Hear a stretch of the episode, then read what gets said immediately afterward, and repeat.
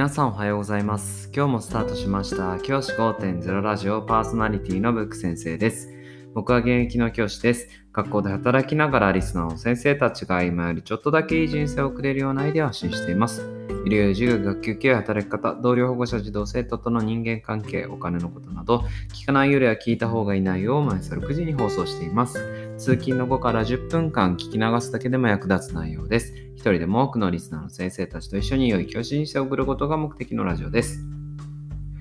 今回のテーマは、ツッコミどころがある先生の方が魅力的っていう話をしたいと思います。これはですね、まあ、簡単に言ってしまうと、児童生徒から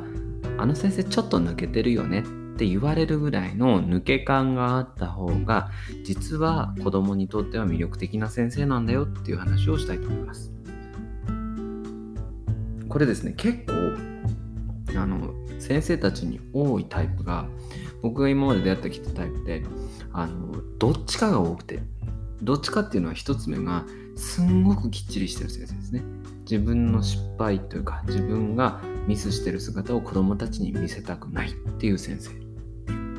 まあのすごく真面目な先生ですよね。きっちりしていたり自分が失敗した姿っていうのはやはりプライドが許さないっていうところがある先生が一パターン目。あとは逆にもうあの全然いいんだっていう僕は教師である前に一人の人間だからみたいなタイプの先生ですね。だからこう結構雑なことが多くて意外とこうあの抜けていることが多くてこう子供たちにとってもこうなんだこの先生はって思われてしまうようなタイプ。このね2パターンの先生結構多いんですよ。でこのバランスを取れたタイプの先生が実はすごく魅力的なんじゃないかなって最近思うんですよねやるべきこと、きちんとすべきところはきちんと締めて、それ以外のところは意外と適当っていうタイプの先生って結構子供にとってはすごくいい先生っていうふうに見られることが多いと思います。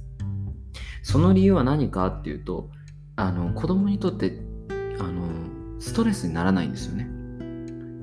例えばすごく厳しい先生、すごくきっちりしてる先生だとやはりストレスを感じますよね。あ、これもちゃんとやらないと、これもちゃんとやらないと、これもちゃんとやらないとってなると、結構ストレスになっちゃうんですよ。子供にとっては。一方で、その一方でなんですけど、意外とこう子供にとってそのちゃんとしてない結構だらしがない先生っていうのもあのストレスになるんですよね。やっぱり子どもたちの中にはきっちりしてる子もいますからなんでこの先生これもやんないんだろうあれもやんないんだろうっていう気持ちになってしまうっていうことが結構あるんですよ。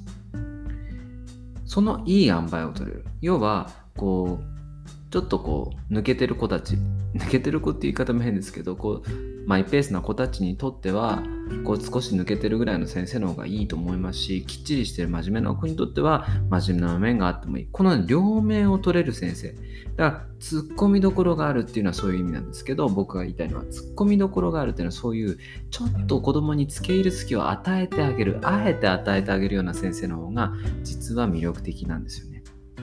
僕の場合そのツッコミどころをどこにしてるかっていうと僕の場合は例えば授業中とかそあとはその僕の場合は給食の準備とかなんですけどそういうところではあの隙を見せたくないと思っているのできっちりやります。ただしそれ以外休み時間とかの会話とかあとはそうですね部活動の指導の中で子供と休み休みの間ですよね休憩の時間の対話とかあとはその話し合い活動での一緒の会話の仕方とかあとは掃除の時間とかその辺は結構抜けてますね。結構適当にというかいい塩梅で子供と関わっています。ある意味こう子供にとっては年の離れたお兄さんというかあとはその何て言うんでしょうね。こうお友達感覚の部分を少しだけ出すようにしています。そうすると子どもたちにとってはあこの先生って先生だけど先生なんだけど意外と抜けてるなツッコミどころがあるな面白いなっていう風な評価になっていくと思うんです。これで難しいのがこれをやりすぎてしまうと今度は友達の先生友達先生みたいになってきてしまうわけです。そこのいい塩梅を見つけるっていうのをまず大事かなというふうに思います。意外とこの塩梅を見つけられずお友達先生になってる若い先生が結構多いと思いますし逆に年齢を重ねてくるとすごく先生としての威厳を出そうとしすぎて子どもたちとの距離感が空いてしまうっていう先生もいます。この塩梅を取れるようにしてほしいと思います。でそのポイントとしてコツとしてどんな風に言えるかっていうと結構簡単で先生の中で譲れないポイント3箇所ぐらい決めていただいてその3箇所は譲らずに先生としての威厳を保ってください。僕で言えば授業の進め方、授業中のマネジメント、あとは給食の準備の仕方、あとは帰りの会、朝の会の進行。ここはですね、僕は結構きっちりやらせます。それは先生としての威厳として出します。しかし、それ以外のところに関しては、意外と抜けててもいいかなっていうふうに思っています。僕はその今言った3箇所は要所だと思ってます。この中でポイントになることだと。学級経営とか子供との関係の中でポイントになるとこだと思っているので、そこだけにこだわります。それ以外に関しては僕は基本的にはこだわりません。そうすることで子供たちにとってはいい塩梅の先生っていう風になると思っています。これ結構難しいので、徐々にでいいと思うんですけど、少しずつですね、もし突っ込みどころがあまり自分作れてないなっていう先生はツッコミどころを少しだけ与えてあげる。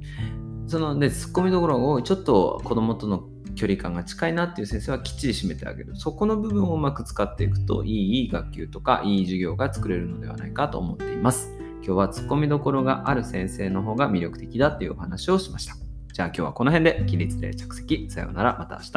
日。